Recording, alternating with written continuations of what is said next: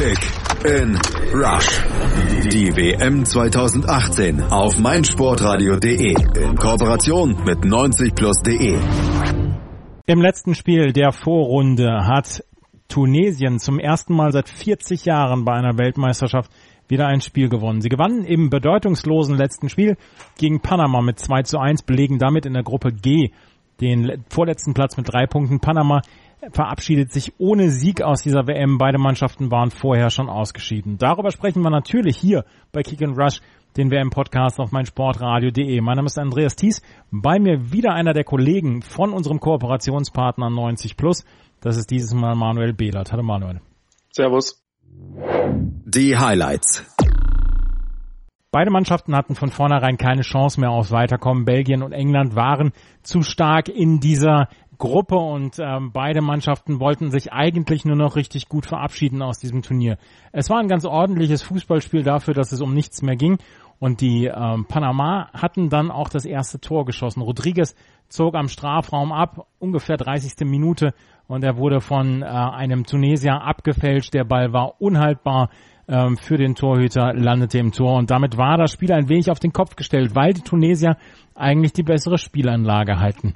In der zweiten Halbzeit ähm, waren die Tunesier darauf bedacht, wieder Kontrolle über das Spiel zu gewinnen. Ben Youssef und Khasri waren die beiden besten Spieler auf Seiten der Tunesier. Am, in der 50. Minute konnte Ben Youssef einen Kopfball aufs Tor setzen, der ging nur knapp vorbei. In der 50. Minute dann der verdiente Ausgleich. Ausbau gab es aus der Abwehr, dann der Pass auf Ben Youssef und der hatte keine Probleme einzuschieben. Ben Youssef war mit Kasri der beste Spieler bei den Tunesiern.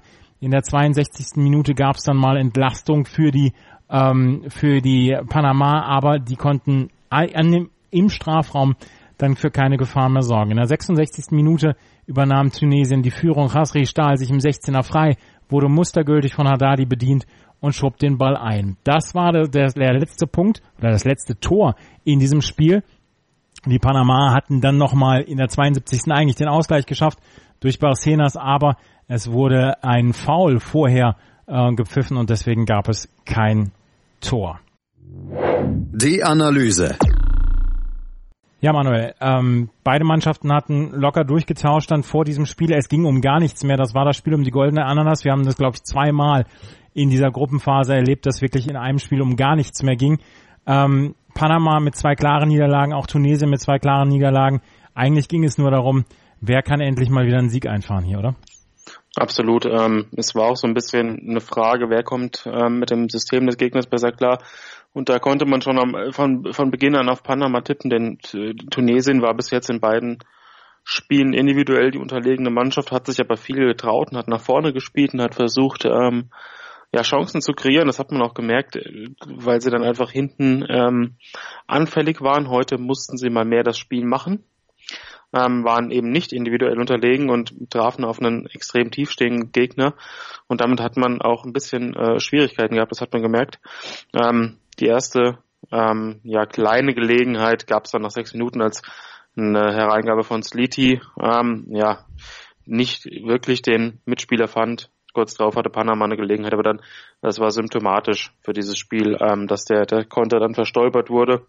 Ähm, wie du schon eben gesagt hast, es war kein unglaublich schlechtes Spiel. Da habe ich schon Phasen gesehen, wenn ich mich an Dänemark, Frankreich erinnere oder zum Beispiel das, äh, die Endphase des Japan-Spiels.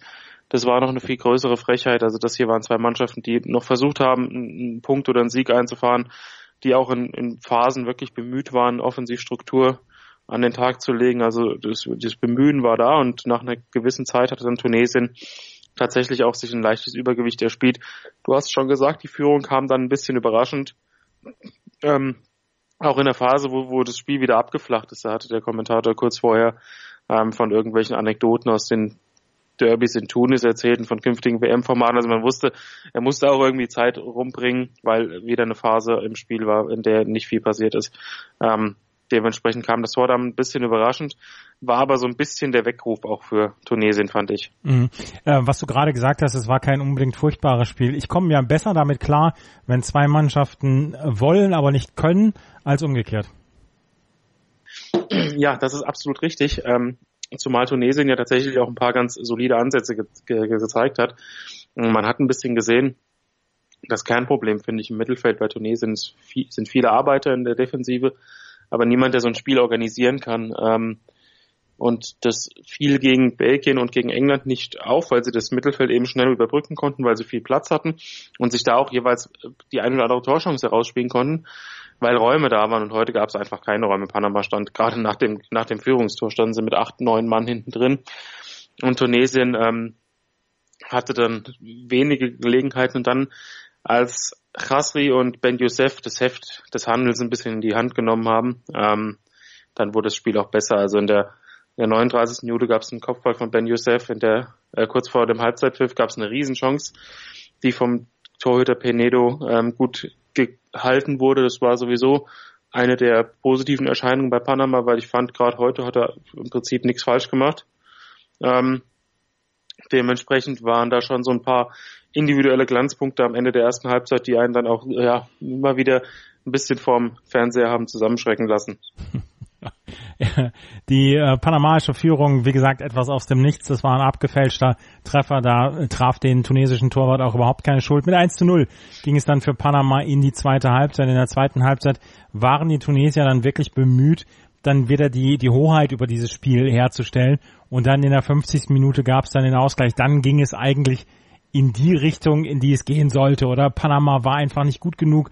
Ähm, es war ein schöner Angriff von den ähm, von den Tunesiern. Der Pass auf Ben Youssef, der hatte keine Probleme einzuschieben. Das war schon ein schönes Tor von Ben Youssef.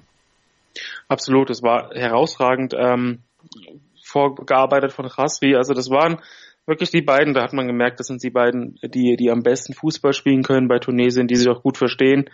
Ähm, die, die Hereingabe war perfekt. Also ähm, gerade der Anfang der zweiten Halbzeit war eigentlich äh, ideenlos und harmlos und dann das das war so der Punkt, wo man sagen kann, das hat die Tunesier nochmal beflügelt. Da wussten sie, sie können auch dieses Spiel gewinnen. Ähm, ben Youssef und Krasri hatten kurz darauf schon wieder eine gute Chance, als als beide ähm, im Zusammenspiel tätig waren und dann wieder Penedo gut gehalten hat. Ähm, das war wirklich so, dass Krasri dann äh, gezeigt hat, dass er, dass er individuell auch der beste Spieler ist. Aber er hat auch seine Mitspieler immer wieder gut eingebunden, hat ähm, auch nicht zu viel auf eigene Faust versucht. Also es waren, er hat richtig als als Anführer ähm, fungiert und das das war eine sehr gute Phase im Spiel.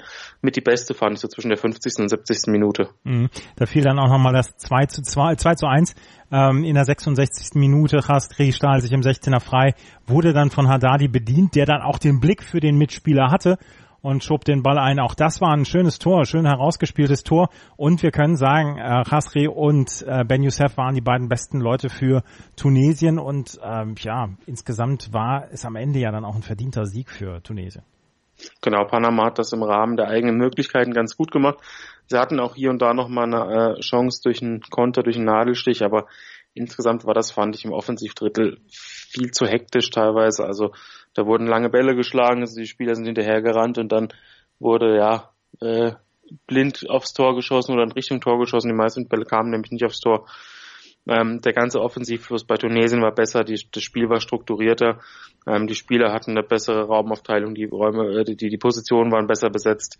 Ähm, Tunesien hat dann auch in der zweiten Halbzeit das Tempo ganz gut variiert, hat, wenn man das Gefühl hatte, Panama wird müde, und das, das gab es nämlich gerade in einigen Phasen, ähm, dann hat Tunesien das Tempo angezogen, Khasri hat sich mal fallen lassen, er ist mal auf die Flügel ausgewichen, also es war ähm, teilweise schon sehr fluide. Also da hat man gemerkt, warum Tunesien auch Belgien und England ein paar Mal vor Probleme stellen konnte. Und ja, das 2 zu 1 war zu diesem Zeitpunkt absolut verdient. Danach hatte ich eigentlich damit gerechnet, dass Panama noch ein bisschen mehr versucht, aber da ging wohl nicht mehr und dass Tunesien vielleicht noch den einen oder anderen Konter setzt, der dann doch noch das Ergebnis noch ein bisschen in die Höhe schraubt, aber das war dann auch nicht mehr der Fall. Also da war am Ende auch nicht mehr viel los. Es gab noch ein paar Halbchancen, nochmal ein Freistoß von Panama, den der Torhüter von Tunesien problemlos halten konnte. Also ähm, auch in der Schlussphase waren jetzt nicht mehr so viele Top-Aktionen und es war auch nicht so, dass die Müdigkeit auf dem Platz dafür gesorgt hat, dass es in der Defensive großartige individuelle Fehler gab. Gab zwar den einen oder anderen, aber der wurde dann eben nicht genutzt. Mhm. Für Tunesien war es trotzdem ein Erfolg. Es ist der erste Erfolg seit 1978 in der fünften WM, dass sie zum zweiten Mal ein Spiel gewinnen. Tunesien möchte sich eigentlich als eine der stärksten afrikanischen Mannschaften auch gerne mal fürs Achtelfinale qualifizieren. Bis jetzt war es ihnen nicht vergönnt. Dieses Mal hatten sie einfach Lospech mit Belgien und England in eine Gruppe gelost zu werden, die beide einfach zu stark waren. Ich musste allerdings nochmal die Frage stellen, Panama hat sich für die WM qualifiziert und man fragt nicht danach, ob es unverdient oder verdient war. Wenn sich eine Mannschaft dafür qualifiziert für die WM, ist das alles in Ordnung. Aber die Frage, die ich mir stellen muss, ist, wie haben es die Amerikaner, die US-Amerikaner geschafft, sich nicht gegenüber Panama zu qualifizieren? Das geht nach wie vor nicht in meinen Kopf. Ah ja, die, die ähm, Entwicklung der Nationalmannschaft der USA ist ohnehin eine Katastrophe, ähm, obwohl man ja eigentlich sagen muss, dass die, dass die Nachwuchsabteilung immer besser wird und dass da auch mit der einen oder anderen Kooperation gearbeitet wird und ein paar Spieler auch mal auch frühzeitig nach Europa wechseln. Also ich denke, dass ähm, man damals nach dem Klinsmann-Abgang sich keinen großen Gefallen getan hat mit der mit der Neubesetzung. Ähm, es ist so, dass, dass die US-Amerikaner auch in ihren Spielen, die man, die man so ein bisschen, also man verfolgt ja den mittelamerikanischen Fußball, nordamerikanischen Fußball jetzt nicht unbedingt so sehr hierzulande, aber man hat schon immer wieder gehört und ge gelesen, dass ähm, da wirklich kaum Struktur da ist, kaum äh, Einzelspieler da sind, die mal das Heft in die Hand nehmen. Und wenn man dann sieht, dass eine Mannschaft wie eben Costa Rica, die gegen die USA, glaube ich, vier oder sechs Punkte sogar, ich glaube vier waren es, äh, vier Punkte geholt hat in der Qualifikation, ähm, dass die jetzt auch hier in, der, in diesem Turnier zumindest dafür sorgt, dass Schweiz, Serbien und Brasilien große Probleme haben, weil sie eben sehr diszipliniert spielt. Da muss man sich fragen, warum die US-Amerikaner aus ihrem Pool an Spielern, der durchaus vorhanden ist, eben keine Einheit, keine homogene Mannschaft formen können. Und das, da liegt das Problem sicherlich etwas tiefer. Hm. Gegen Trinidad und Tobago hätte ein Sieg gereicht, beziehungsweise ein Punkt. Und sie haben damals das letzte Qualifikationsspiel verloren. Deswegen ist Panama zur WM gefahren. Für die war es ein Erlebnis. Sie haben dreimal jetzt verloren und trotzdem können sie hoch erhobenen Hauptes dann äh, von dieser WM wieder wegfahren, oder? Absolut. Ähm, das, ist, das ist so eine krasse Außenseitermannschaft, die zwei Tore geschossen hat. Eins gegen England sogar. Ähm, da bist du der Nationalheld, wenn du so ein Tor erzielst. Also das ähm, war ihnen allen klar, dass sie den Moment genießen müssen, dass sie versuchen müssen, so defensiv wie möglich zu spielen, ähm, den Gegner so lange wie möglich zu nerven, ähm, das kann man schon, auch wenn es vielleicht auf Nationalmannschaftsebene fast schon übertrieben klingt, aber das kann man mit einem, mit einem krass unterlegenen, unterklassigen Team im Pokal vergleichen. Ähm, die nehmen das mit und die wissen auch ganz genau, dass, dass es vielleicht, ähm, oder für die meisten Spieler wird es das einzige Mal sein im, im Normalfall, dass sie bei so einem großen Turnier mitspielen. Dementsprechend ähm, nimmt das jeder gerne mit. Ja. Und so schlecht haben sie sich jetzt auch nicht präsentiert. Absolut. Also, Panama verliert gegen Tunesien 1 zu 2. Für beide Mannschaften ging es um nichts mehr. Tunesien hat nach 40 Jahren zum ersten Mal wieder ein Spiel gewonnen. Damit ist die Vorrunde beendet. Das waren unsere Vorberichte oder unsere Berichte von der Vorrunde. Das war Manuel Behlert, der mit mir Panama gegen Tunesien analysiert hat. Danke, Manuel. Wenn ihr noch bei unserem Tippspiel machen wollt, seid ihr herzlich eingeladen. Hört einfach im nächsten Spot rein. Dann erfahrt ihr, wie es geht. Ihr könnt Preise gewinnen in unserer Kooperation mit Mobilcom Debitel. Kick in Rush. Das WM-Tippspiel auf meinsportradio.de. Präsentiert von Mobilcom Debitel. Registriere dich jetzt auf meinsportradio.de slash rush und gewinne jeden Spieltag ein nagelneues Sony Xperia XZ2 Kompakt. Bereitgestellt von Sony.